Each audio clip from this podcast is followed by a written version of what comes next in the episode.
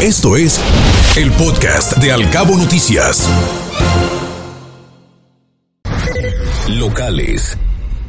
Se realizan hasta 30 bodas grandes a la semana en Los Cabos. La industria de bodas está en franca recuperación. No se había visto una temporada como la actual desde 2007. Así lo aseguró la presidenta de la Asociación de Wedding Planners, Marta Huerta genera al ayuntamiento 52 millones de pesos anuales el pago de licencias de bares y restaurantes. Actualmente cerca del 85% de ese tipo de establecimientos ya han cubierto su contribución, así lo mencionó el director de ingresos, Miguel Ángel Cedeño. Se han atendido hasta cinco casos a la semana de golpe de calor o insolación este mes en San José del Cabo. El sector de la construcción es donde más frecuentemente ocurren, así lo dijo el comandante de los bomberos de San José, Omar Barreras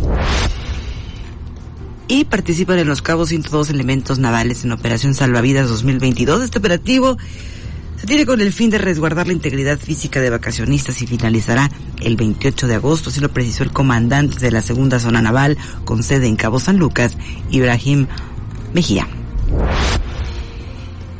Y en otros aspectos de la información, el DIF reabrirá los desayunadores escolares en el próximo ciclo escolar. Los inmuebles estuvieron cerrados desde que inició la pandemia del COVID, pero nuevamente operarán a beneficio de los niños de escasos recursos, así lo comentó la presidenta del DIF, Flora Aguilar del Ex.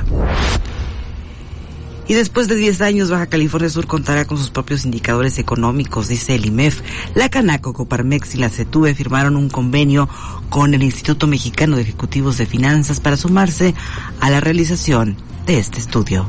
Escuche Al Cabo Noticias de 7 a 9 de la mañana con la información más importante de los cabos, México y el mundo por Cabo Mil Radio 96.3. Siempre contigo.